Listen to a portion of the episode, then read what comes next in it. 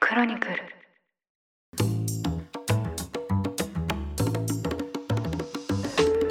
おはようございます11月6日日曜日ニュースコネクトパーソナリティの野村貴文ですこの番組では平日毎朝5分間で世界のメガトレンドがあるニュースを解説しています常日頃からお聞きいただきまして誠にありがとうございますさて今日は日曜版として1週間に配信されたニュースを振り返っていきたいと思います休日のともにリラックスした気持ちでお聞きいただければ嬉しいですそれでは早速お呼びします経営競争基盤共同経営者の塩野誠さんです今週もよろしくお願いいたしますはい、塩野です。今週もよろしくお願いいたします。よはいよろしくお願いしますろしくお願いします。最近私ですねはい、まあ、子供が生まれるまあこう直前でして、なるほど。はいまあ、ちょっとまだ予定通り行くかどうかっていうのは、まあ、こう最後まで何が起きるかわからないところなんですけど、えまあ、結構家のですね子供の受け入れ体制といいますか、え受け入れたいです。はい、掃除をめっちゃやってるんですよ。 なるほど。なんか野村さんめっちゃ磨きそうですね。そうですね、ピカピカにしそう。はいまあ、これを機になんか例えばその古いカーテンレールを撤去して新しいのに変えたりとかあ、そのレベルですね。はいカーテンレール撤去なかなかですね。結構やりましたね、はい、で、まあ、あはいと子供の肌に触れるものは全部洗濯するとか、まあ、当たり前なんですけど、ええええはい、あと部屋の掃除をしたりとかそういうことやってるんですけどめちゃ綺麗にしそうですね。そうですねはい、イメージ、イメージ。割と掃除は好きな方ですね。は。はいい。で、その時のですね、作業中に、もうずっと DJ 塩のずセレクトをかけてますよ。それはちょっとはい掃除がはかどるのかはらかないのどかりますね。なんか、あの、結構塩野さんがチョイスしてくださる曲って、あの、街に繰り出すようなやつもあったりするじゃないですか。あそうですね、はいメロ系かはらい飲み会前までね、ありますよね。幅広く、はい。だからそういうその街に繰り出すテンションで床を磨いてるっていうのが、 最近のですね、でここ数日のルーティンになってますね。なるほど、はいちょっと皆さんがどういう聞き方をされてるのかあれですけども、な るほど そうですよね。まあでもね、え今日もまた一番最後の時に選曲コーナー、 あの、設けようかえなとー取り上げていただきたいなと思ってるんですけど、なるほど、お役に立ててよかったですそう ですね、はい。いやでもなんかちょっと緊張しますけどね緊張しますかみんながね、はい注目を注目されるとあれそうですね、なんかだはいだんだんとあの反響が広がっていくのが分かりますからね。そうですね私あの、はい11月になるとはい、 11月に入ったんでロックバンドでガンズンローゼズって昔のバンドがあるんですけど、はい、はい、はい。そこのバンドの曲であの「ノーベンバー・レイン」っていうすごい大作があってはい、長いんですけどもでええもまあなんていうんですかね YouTube とかでその時の当時のミュージックビデオとか見れてはい。すごいなんか CG とかじゃなくてお金かかってんなってう、いうんビデオなんですけどその「はノいーベンバー・レイン」っていう曲があってでもなんかすごい展開がある大作ロックなんですけどはい。実際ライブとかも聞いたことあってええーでそれがなんかまあ一言で言うとみんなには時間が必要だよみたいなねー、ほう、誰でも時間が必要だよみたいなね、、はい、はいい。うこう いうメッセージなのかなっていう それを大体11月に聞くっていう習わしがあってさ面白いですね。なんとなくやってますけど11月ってあれですよね、まあまあ、師走になるともう本当に今年の暮れ感ありますけど、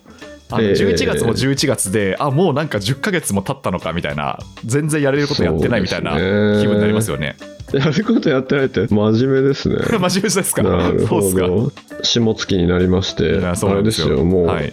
少しね畑とかあぜ道とか土があるところだとはい、霜がねあああ、確かに確かに。って霜柱がねはい出はまいすはかい。ら確ね、かに、えーそれで下月なわけですね。そうあじゃあどうなんでしょうねあどうですかね、分かんないですけど。はい。下月ですよねうんそ。してその後シアスっていうはい。年末感出てきますね。そうですね。はい。えーということでちょっと残り2ヶ月をあの感じながら、あ今週も振り返っていきたいと思います。いや野村さんもとにかく健康でいないとね今ねそうですね。はい。本受当け入れに。タイミングで、は、はいいもう自分が、まあ、自分も家族もそうですけど、えーもうそれ最優先で今生きてます。もう超最優先でおはい願いします。ありがとうございます。それでは1週間のニュースを振り返っていきたいと思います。今週は木曜日が祝日でしたので4本を取り上げました。まず月曜日なんですが話題はですね、マスク氏のツイッター買収です。え27日にイーロン・マスク氏がツイッターの買収取引を完了したと報じられました。で、その後ですね、早速マスク氏はいろんな行動をとっていまして、まずは、えー現経営陣のパラグ・アグラワル CEO らを解任しました。それからですね、ワシントンポストの報道によりますと、25%の従業員の削減計画があるということです。あとはですね、えっと、ハッシュタグの有料化とかですね、あとはそのトランプ氏のアカウントが復活するやしないやとかですね、あとそのスーパーアプリ化の構想があるやなしやといったですね、まあ、いろんな報道がなされているんですけど、このマスク氏とツイッター、これについてはどうご覧になってますでしょうか。いやもう世界一のお金持ちで、まあね、今一番有名じゃないですか。そうですね。ロックスター経営者で有名だからいいんですけども、はいい、いんですけどっていうか、でもあの、これ入社の時の画像っていうか映像見ました入社っていうか出社か。はいはい。あの、何でしたっけあの、シンクみたいなやつ持ってってましたよね。洗面台洗洗面面台台、。洗面台を。シンク。はい。いや、あれなんでシンク持ってったかって知ってますあ、な、何なんですかあれ、親父ギャグです。あ、そうなんですかシンクインっていう言葉があって、はい。シンクインさせろみたいなツイートしたんですよね。ほうほうほで、シンクインってなんか、まあ、そのまま言うと染み込むとかそういう意味ですけど、う。はい。まあ、慣れるとか実感させるとか、うん。はいまあなんかそういう、馴染ませるかな、はい、馴はい染。むよねみたいな、シンクインっていう、多分そういう感じの言葉として使ったと思うんですけどうも、んうんうん。まあだから文化とか自分の考えを馴染ませるってことなんですかね。あ、そういうことですね。だから、まあ、俺の考えを浸透させるよみたいな意味で。そうそうそうそうそうそうはいはいはいそうですそうです。で、なんか、シンクインだぜって言って、はい。シンクを持ってきたっていう。すごいですね。やっぱりちょっとスーパースターの考えることはよくわかんないなっていうの が変態じゃないですか、ただ印象の。なんですけど。 いや、これね、あれですよ。はい。イーロン・マスクだからね、みんな騙されてますけど、はい。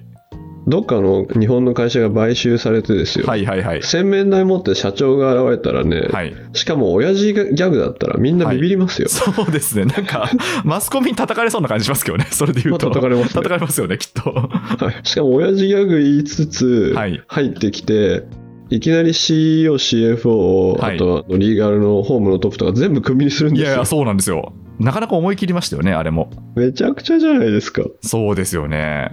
えーでこれって非常上化じゃないですかはい、そうですね。上場廃止が予定されてます。はい。公開企業じゃなくなっちゃうっていうことで、はい。本当にこの現象って社会論的にはい。面白くそしてある種ちょっと世界が変わったとこってもともとあのツイッターって思い出していただければと思うんですけどもはい例えば日本のメディアだと短文ブログとかはいはいはい。簡易ブログって呼ばれた時代ありましたよね、ありましたね。はい。登場当時はメディアにそういう風な言われ方をしていた記憶がありますね。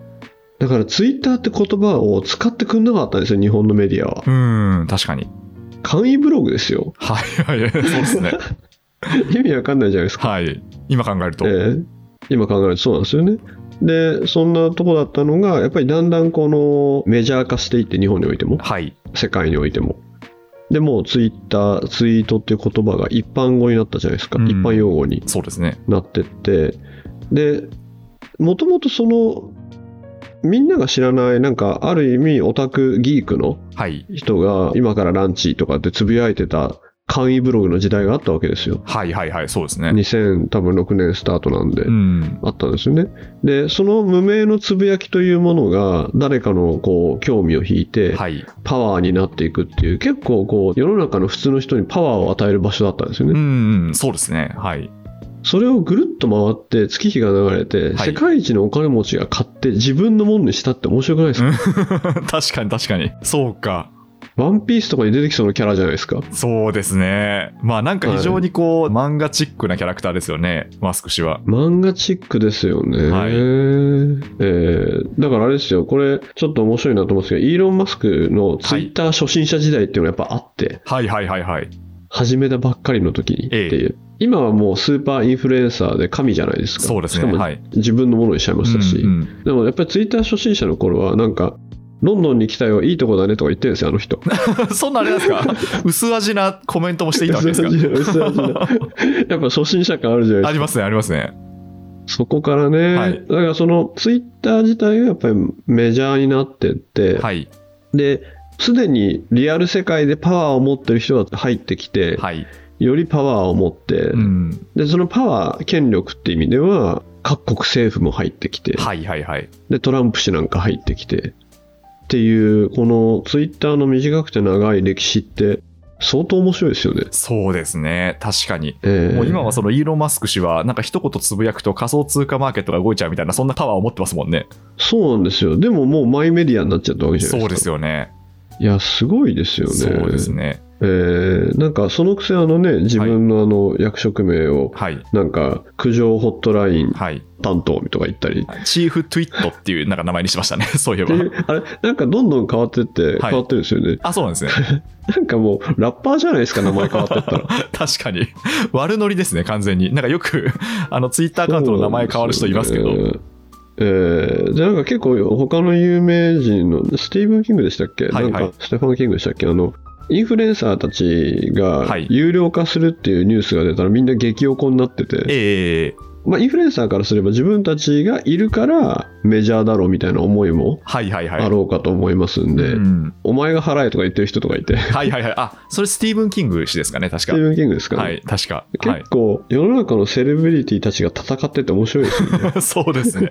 確かに。えちなみに1個伺いたいんですけど、はい。こう買収して、こうはい CEO をこう速攻で解任するっていうのはよくあることなんですかうん、まあ、なくはないですね。なくはないですかはい。完全買収して、はい。結局、株主としてあんまりないことですけども、はい自分が過半数または一人株主で、本当に自分の企業にしてしまった場合、はい。やれないことってのはもうなくなるんで、うんうん、そうですね。全部決めれますよね。ええはいそれともういくらでもいつでも株主として解任っていうのは可能ですよね、うん。ええなので本件ではないですけどもいわゆる敵対的買収っていうのは、はいご存知の通り誰に対して敵対的かというと現取締役に対してうんなうんうので、んはい、確かにそうですね会社自体はそうですよね単なる箱なわけなんで別に敵対も減ったくれもなくてでまあそうです確かにそうです現取締役はその影響力を失うわけですよねそれによってそうですね現取締役がうまくいってないから新株主がそれを変えるよっていう、はいはいはいはい、で新株主によって選定された取締役というものは新株主のために働くんだよっていうう、んまあ、そういう忠実義務っていうかそういう道理なので、そういうことですねはいうんなので全員解任で、まあ、そういう解任が起こるっていうのを米国なんかの場合想定しているので、はいはいはい解任された時にはいくら払うことみたいな契約がありますねあそっかもともとその例えば就任時とかにそういう契約が結ばれてることが多いんですかの可能性はありますね、うんゴールデンパラシュートというかですねはいはいはいはい黄金のパラシュートでヒュンって出てっちゃうってやつですそういうね、ことですねでも確かにそうですね、今回そのアグラワル氏含め解任された役員の方はなんか数十億円ぐらいもらって出ていったみたいなあやっぱりそうですよね、はいゴールデンパラシュート的なものがあるんじゃないですかね、そういうことですねえなるーいやいやまあ、めちゃくちゃですねめちゃくちゃです。 そう、めちゃくちゃですか。で すよ。はいい、やいやいや。それでは火曜日です。火曜日に取り上げたのがブラジルの大統領選挙です。30日に決選投票が行われまして、左派のルラ元大統領が右派の現職ボルソナロ大統領に勝利しまして、12年ぶりに返り咲きを果たしました。で、ブラジルでは2016年8月以来左派政権の誕生となりまして、でここ数年、中南米ではメキシコ、コロンビア、チリ、アルゼンチンなど、まあ、経済格差が広がっていまして、まあ、その結果、左派政権の台頭が相次いでいます。ということで、このブラジルの大統領選及び情勢、これについてはどうご覧になってますでしょうか。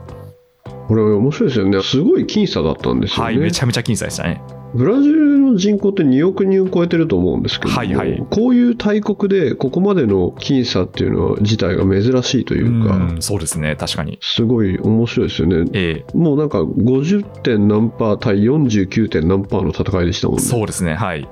えー第一次投票の時も本当にギリギリでしたね。そうですよね。はいで、また、まあ、勝ったね、ルーラ氏の方は、はいあれです、ルーラ・ダシルバス氏でしたっけ、の方は、一旦この、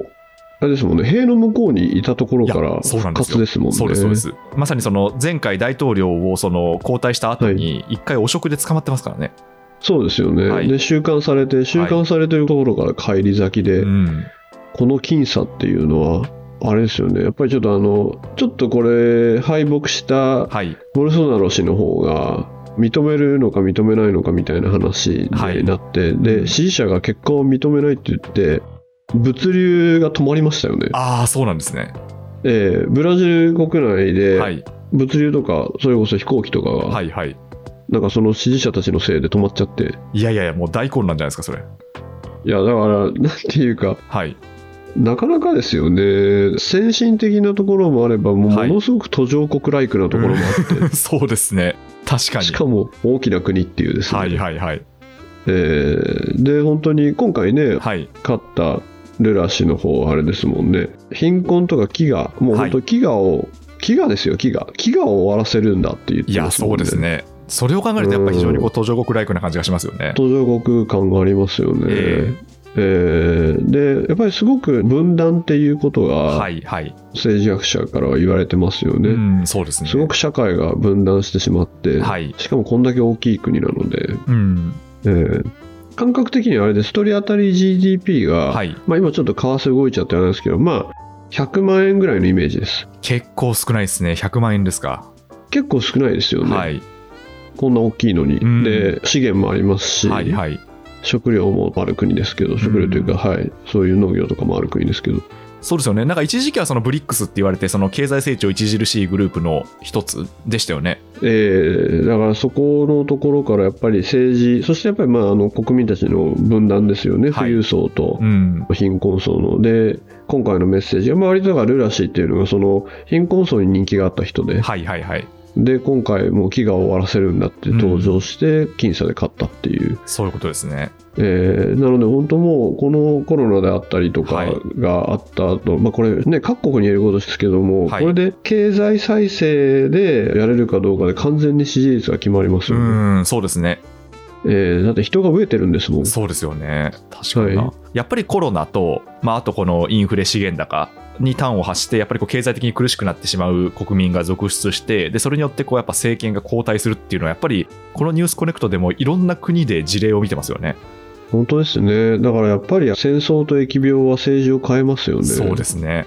うんなんか本当中世かよって感じですけど、確か戦に。争と疫病ですよね、そうですね。あ確かあれですよね思い起こすと、はい。負けちゃったボルソナロ大統領元大統領の方は、はい結構こうコロナなんて風邪だみたいな感じでしたもんね、言ってましたね。はい。えーそれでもう一番ピークの時何十万ってなくなってましたもんねううんん、そうですね。んだから結構パワープレイをしていた南米のトランプみたいな、 なんかそのようなええええ異名もありますけど、ええそういう雰囲気でしたそういようね雰囲気でしたよね。はいいやいやそ。の人にね、はいこう塀の向こうから戻ってきて勝つっていうね、うん。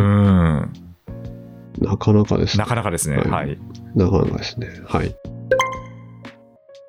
続いて水曜日です。水曜日に取り上げたのが、韓国イテウォンで発生した150人以上が亡くなった雑踏事故の続報です。で、29日にこの事故が発生したんですけど、現地警察が記者会見を開きまして、事故が発生する前に多数の通報があったことを明らかにしまして、対応が不十分だったと謝罪しました。で、今月2日に入って特別捜査本部が設置されまして、イテウォンを管轄する警察署、そして市役所などが家宅捜索されています。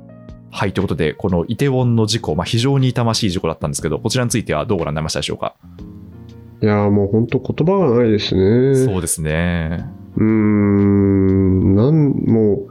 う、いやーもう私は若い人がたくさん死ぬのが一番嫌ですね。いやー、本当そうなんですよね。うん今回、被害者の方々がほとんど10代、20代ですからね。いや、本当にね、本当になんか、もう、うーん、映像とかご覧になりましたうはい、一部は見ました。ーん、まあ、見ちゃダメですよね、またね。相当痛ましいですよね、あれは。本当痛にま。しいですね、はい本当に。で、まあ今、いろんな報道で、まあもともとね、もうイテウォン地区にもう10万人以上の人が集まるんじゃないかとか、はい、はい。いろいろだから予想されてたっていう話をされてますよね。そうですね。うーん。まあ、あとやっぱり、その、何か一つの主催者がいるイベントではないんで、こう人が集まることに対する管理を誰がするのかとか責任の所在が分かんないみたいなそういった分析がなされてますよね。そうですね。あとやっぱりああいう狭い場所に、はい、当然に違法な屋台とか、はい、はい、はい。い、っぱい作ってより狭くなってましたもんね。そうですね。うーんでもう全く動けない感じでしたもんね。はい、そうなんですよ。うんなんかまあ本当にこう、なんて言うんですかね、もうあの空間に入ってしまうと、もう一人の力じゃもうどうにもなんないような、いやおっしゃまさるに通りです、ね。濁流に飲み込まれるような、なんかそんな感じでしたよね。そうですね。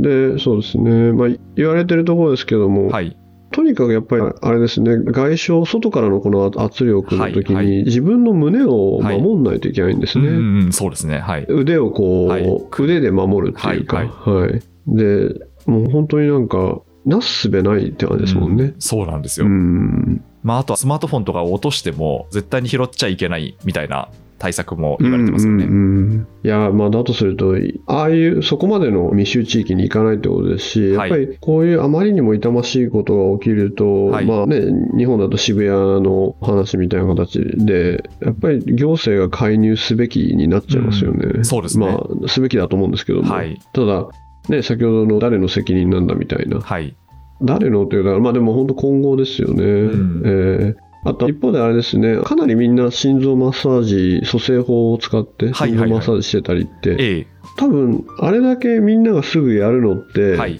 徴兵があるからですよね。ああ、なるほど。はい。えーまあ、それこそね、BTS の徴兵の話とかあったと思うんですけども、ええ必ずどこかでああいう訓練受けてるから、はいまあ、一般の方があんなにやるんでしょうね。ああ、そういうことですね。えーそんな気はしましたね。あなかなかすぐできる人いないと思いますね。はい。言われてみれば、日本に暮らしてると、なかなかこう、心臓マッサージとか人工呼吸とかやる機会ないですもんね。そうですね、必ず練習するってわけではないですよね。うんですね。えーよくね、アンパンマンのテーマと同じリズムではい強く胸を押し込むっていうふうに言いますけど、あんまりね、やってる人アンパンマンのテーマなんですね。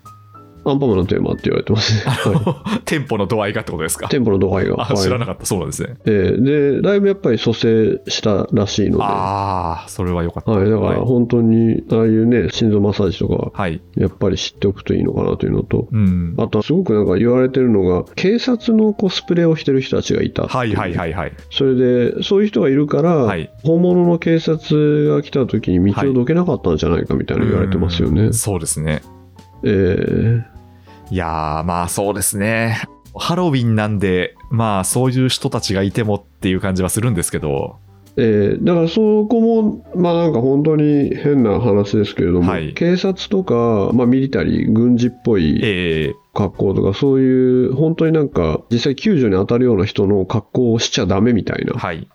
ルールとか多分できますようね。ん、そうなりますね。うん。まあその、まあコスプレ自体は別に何やってもいいと思うんですけど、はい。そういうふうにこう本当に人命に関わるような職業の方のコスプレはしちゃいけないってことですね。とか、街ではやってはいけないとかなりそうですよね。そうですね。確かにな。うんいやもう本当に嫌ですよこういうのでもなんかあれですね、うんその韓国のやっぱこういう事故っていうと、セウォル号の事故っていうはあのが、は、はいいありましたね7、8年前ですかね、にあって、はいでやっぱりあの時も結構その政権の支持率が揺らいだりしたんで、はいやっぱり今回もあれですかね、対応次第によっちゃ政権の支持率に影響が出たりするんですかね。あそれはそうでしょうねはい、うんあまりにも大きなインパクトがあると思いますそうですね。はい。はい、社会的インパクトありますし、まあ、とにかく、まあ、映像を見てね、本当、トラウマにならないようにしないといけないと思いますうんし、そうですね。あともう本当に亡くなった方のご冥福を祈りますし、本当に家族がかわいそうですしね。そうですね。う。ん、日本人の方もね、2名亡くなってしまいましたけど、はい。はい。そうですね。うーん。いやー、なんとも言えないですね。それでは、えー木曜日が祝日でしたので、金曜日取り上げたニュースです。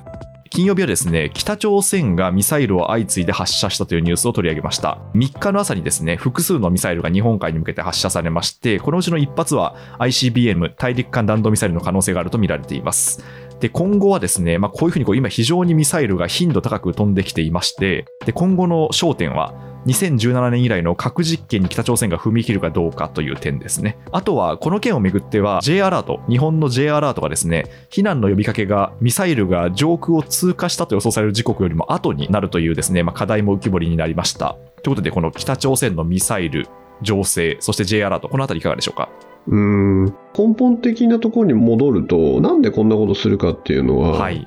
まあ本当に政権の維持、はいまあ、はい独裁者の政権の維持ですね、えで、その際に、あんな貧困国がですよ、ー、はい。軍事特化でやってるっていうのは、もうとにかくゲームチェンジしたいっていう、まあ、一発逆転ゲームチェンジが、はい。長距離ミサイルかける核なんですよね。はいはいはい。でということは2つあって1つは核開発をちゃんと自分でできることっていうのと、うんうん、あと遠くにちゃんと飛ばせることっていううんはいはい。でそれをまあずっとやってるんですよねう、ん。うんでそこで、まあ、なんていうか日本の上飛んでいくんで,、はいえーで基本的には米国西海岸とかまで脅威にさらすことができれば、はい。自分たちに対する攻撃というものを抑止できるんではないかと思い込んでるってう。いうん状態と思うんですけども、そうですね。はい、ただ、ここでもね、お伝えしたように、はい、今後、より複雑に台湾有事とかの時にどういう動きをするかは、もう本当に見ていくところですし、そうですね。うん、それは結構な混乱ですよ。そうですよね。まさにこう先週も、もし台湾有事が起きた場合は、北朝鮮は動くだろうというようなお話がいただきましたけど、はい、まあそうなってそうきまですよすね。ね。はい、だからそうした時に日本と韓国の関係っていうのも、はい、まあ、よくしていかないと うんそうですね。非常に面倒なことはいになってしまうっていうのと、まあそうですね。韓国の関係でいうと、まあユン政権は比較的日本に親和性があるとも言われてますけど、ええええええそうですねだからなんかね二陣営に分かれちゃってますもんねいやそうなんですよね。まさにこう陣営でいうと、北朝鮮、ロシアと手を組んでますからね、今。 そうなんですよ、はいロシア軍が兵器不足で、ねは北朝鮮の武器をはい。こう使ってるんじゃないかとか、はいイランからドローン買ってるとかもうめちゃくちゃですよね、そうですね。なんか本当にこう二陣営に分かれてる感がすごいなと思いますけど。えーまあ、ロシアがね諸外国が思ってるよりずっと弱かったっていうのもそうなんですけども、はいはい。えーでもね戦争をやめないので、そうですね。えーやめないということはまあ武器を使うってことなので、はいそれをイランや北朝鮮に依存してるとかって、うんなんですかね多分1年前に言ってもあんま皆さん信じなかったそうですねうんまあ、なんかどっちかっていうと、そのロシアがそういった国々に武器をこう供与する方っていうなんかイメージそがあうるんですね、けどはい、そういうイメージですね、そうですよねはい、おっしゃるとですね。うんあとあの J アラートとか話題になってますけど、はいウクライナのキーウに今、まあ、西側、まあ、G7 であったりとかのはい国々の大使館はがい再開したんですよね、ええ両の大使が戻って、はい外交官戻ってで、日本も戻ったんですよね、はい、でその日本のキーウに戻った大使の方がおっしゃってましたけどもだからこうミサイルが飛んでくるとかアラートが鳴るとかもうはい日常化すると、はいはいはいだから普通に学校に行ってとか職場に行って、はいでカフェに行ってレストランで食事してみたいな中にミサイルのアラートというものが入ってくるはいはいはいでアラートになったらあアラート鳴ったねってみんながこういつものパターンで避難するっていうう。んそれってちょっとすごくないですかそうですねいやーなだからまあまず本当に日常が180度変わるっていうことでしょうしえー慣れてくるんですかねそういうのっていや人は慣れると思いますよ慣れますかやっぱそりうですかえーあのそれっていつも思うのは、はい地震のない国から来た外国人が、はいはいはい日本の地震やばすぎるって最初みんな言うんですけど、あーそっかそれに似てるんですかえーでもまあ本当に何年も住むと、はい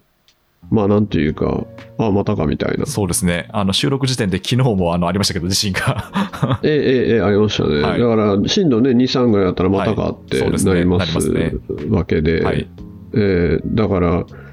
大変悲しいことですけどもそういうミサイルアラートとかってはい生活の中で慣れるんでしょうね。そうかまあだから、えそうですね。ひょっとしたら、だからその日本もミサイルアラートがどんどん発出されて、 で、ああまたアラートが出たっていうようなうん風になるのかもしれないってことですかね。ーうんだとするとはい少し飛びますけども、はい。その手前のところでそもそもミサイルを撃たせないっはいはいはい。ていう外交関係はい。または抑止関係そうですね。ってなっちゃいますよね。うんなっちゃいますね。えーでやっぱり、まあ、すごく悲しいことですけども、はいそうなって初めて当事者って分かるっていう、はいはいはい。えー多分モスクワにいる人がはい動員されて初めて、うんあうちは戦争してたんだって思うっていうそうですね。感じですよね、はいだからそれは健全ではないですよねそうですね。まあ、健全ではないんですけど、なんか結構近い未来かなっていう感じもしますよね、それ。そうだからやっぱりはい若い人に託しちゃおうかな、そうです ね。解決策を若い人に。そ健全な未来うをですね、健全な未来を。 いつも若い人に託そうと思うっていうそうですね。はい。はい。いや、そうなんですよね。はい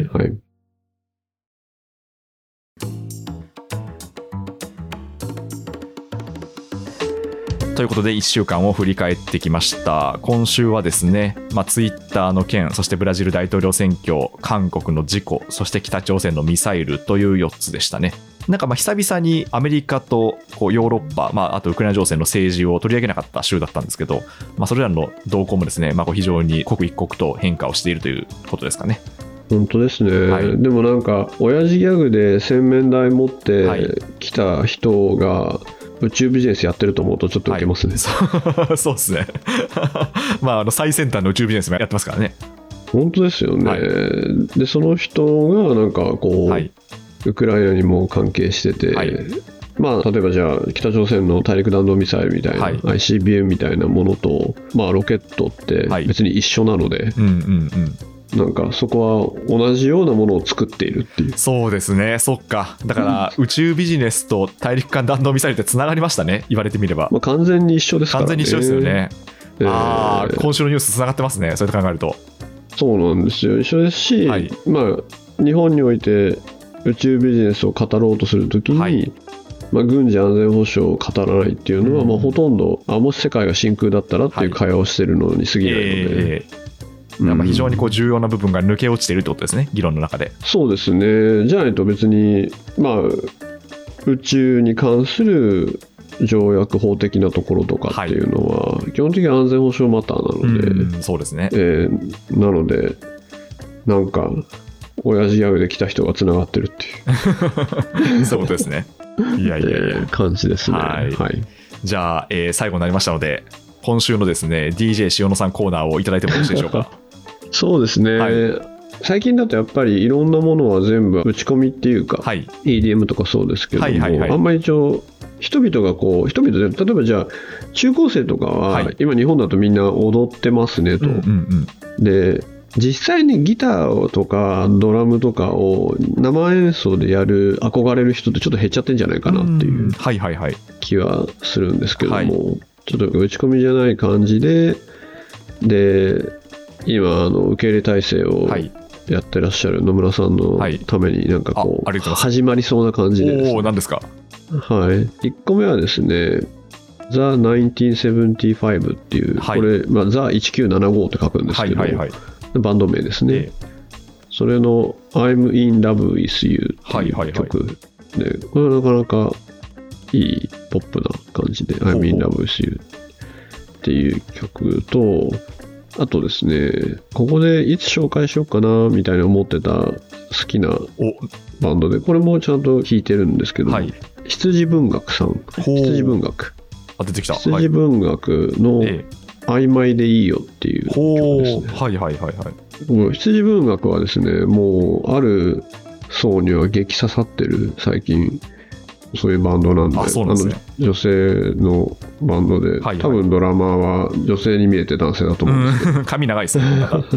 はい。はい、曖昧でいいよと、うんうん。あとちょっと前なんですけどもこれもあの打ち込みじゃなくてちゃんと弾いてるってでこれってこんなのって弾けんのみたいなんですけども、はい相対性理論はいはいはい。バンド相対性理論のまあいろんな曲あるんですけども「視覚革命」っていう曲があってでこれ歌詞に注目で、はい。まあ一言で言うとめっちゃ世界系なんですよねあ、そうなんですね。えーちょっと世界系なんだけども途中でリズムが変わったりとかえですねえ、ええ。結構面白い曲でうん。あ好きなんでりがとうございます。で最後にですね、はいちゃんと始まりを感じる曲で、はい野村さんご存知かなフェイ・ウォンっていう人の曲で、はい。これ多分夢中人って読むのかな夢の中の人って書いほうてほうほう。夢中人ってこれ昔あった「恋する惑星」っていう映画のテーマ曲なんですあ、けそうどなんですね。はいはいはい。もともとのオリジナルはあのクランベリーズっていうバンドのはい「ドリームスってえいえう曲なんですけど、うんそれをあの広東語で歌っててええ、そうなんですね。でこれはですねもうめちゃくちゃ始まりを感じますあ、そうですか。 もう始まるなっていうこっからだなってい、いうやいやいや、ありがとうございまはい、す。いやー、選曲です多分あの最後のやつ聞いたことあるかもしれないんですけど、そうですね、はいすごい有名なので、はい、ドリームス英語版ドリームスもそうですし、はい広東語版も、はい、有名なのでいやちょいっやといや、始まっとこうかなっていう始まっとこうかなってことで すね。やっぱあれですか、はいしおさん、あの打ち込みじゃなくて、こう生演奏の方がお好きなんですかいやあの私はもう本当雑食なので、はいええ全然はいですし今は打ち込み完全なしみたいなのってほぼほぼ今の音楽は存在しないので、はいはいはい。えーライブぐらいですかね、うんなので大体ハイブリードになっちゃってるんで、はいえーでもまあ自分で演奏している3ピースバンドみたいな、はいはい。もうギターベースドラムみたいなのも、逆に今新しいなと思いますけあどあ、ねそうですね。えーなんか私が中学生、高校生ぐらいの頃って、なんか結構そういうスリーピースバンドっていっぱいいたようなイメージだったんですけど、そうですね、ははいい、わ、かります、わかります、いましたね。うん、